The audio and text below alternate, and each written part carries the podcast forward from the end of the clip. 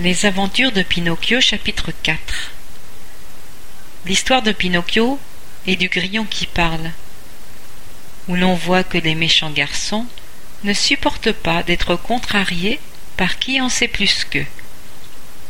Voilà donc la suite, les enfants.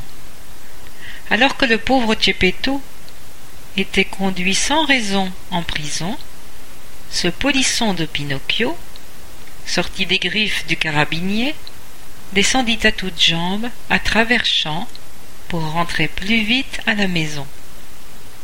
Dans sa course folle, il gravissait les plus hauts talus, sautait par-dessus des haies de ronces et franchissait des fossés pleins d'eau, exactement comme un chevreau ou un jeune lièvre poursuivi par des chasseurs.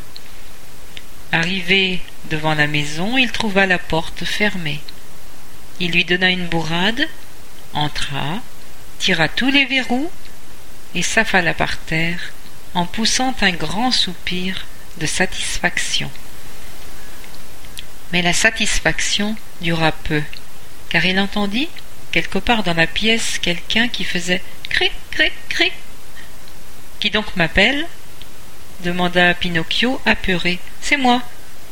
Il se retourna et vit un énorme grillon qui grimpait lentement sur le mur. Dis-moi, Grillon, qui es-tu?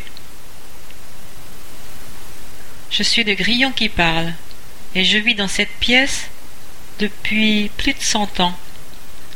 Ouais, mais maintenant c'est ma maison à moi, dit la marionnette. Et si tu veux vraiment me faire plaisir, va-t'en tout de suite et ne reviens pas. Je ne partirai d'ici, répondit le grillon, qu'après t'avoir dit une vérité essentielle. Bon, alors grouille-toi de me la dire. Malheur aux enfants qui se révoltent contre leurs parents et abandonnent par caprice la maison paternelle. Jamais ils ne trouveront le bien en ce monde, et tôt ou tard, ils s'en repentiront amèrement. Cause toujours, mon grillon, tant qu'il te plaira. Moi je sais que demain à l'aube, je partirai d'ici. Car si je reste, il m'arrivera ce qui arrive à tous les enfants, c'est-à-dire qu'ils m'enverront à l'école, et que cela me plaise ou non, on m'obligera à étudier. Or moi, je te le dis en confidence, étudier ne me va pas du tout. Cela m'amuse beaucoup plus de courir derrière les papillons et de grimper dans les arbres pour dénicher les oiseaux.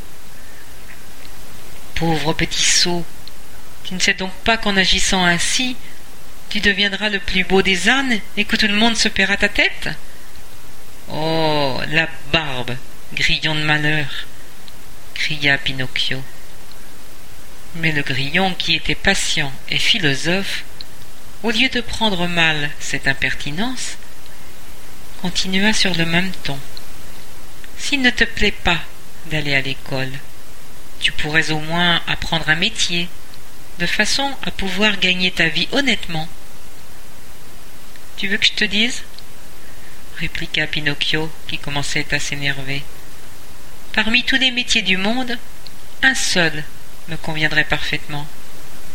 Et ce métier serait celui qui consiste à manger, boire, dormir, m'amuser et me balader du matin au soir. Pour ta gouverne, lui répondit le grillon qui parle, avec son calme habituel. Je te signale que ceux qui pratiquèrent un tel métier ont tous fini leur jour à l'hospice ou en prison. Cela suffit, grillon de malheur. Si la colère me prend, gare à toi. Pauvre Pinocchio, tu me fais pitié. Mais pourquoi, grillon? Parce que tu es une marionnette. Et ce qui est terrible, tu as la tête dure comme du bois. Rendu absolument furieux par ces dernières paroles, Pinocchio se leva d'un bond, s'empara d'un marteau sur l'établi et le lança à toute volée vers le grillon qui parle. Peut-être crut-il qu'il ne le toucherait même pas. Malheureusement, il le frappa en plein sur la tête, si bien que le pauvre grillon, après avoir fait une dernière fois cric cric cric, resta collé au mur, raide mort.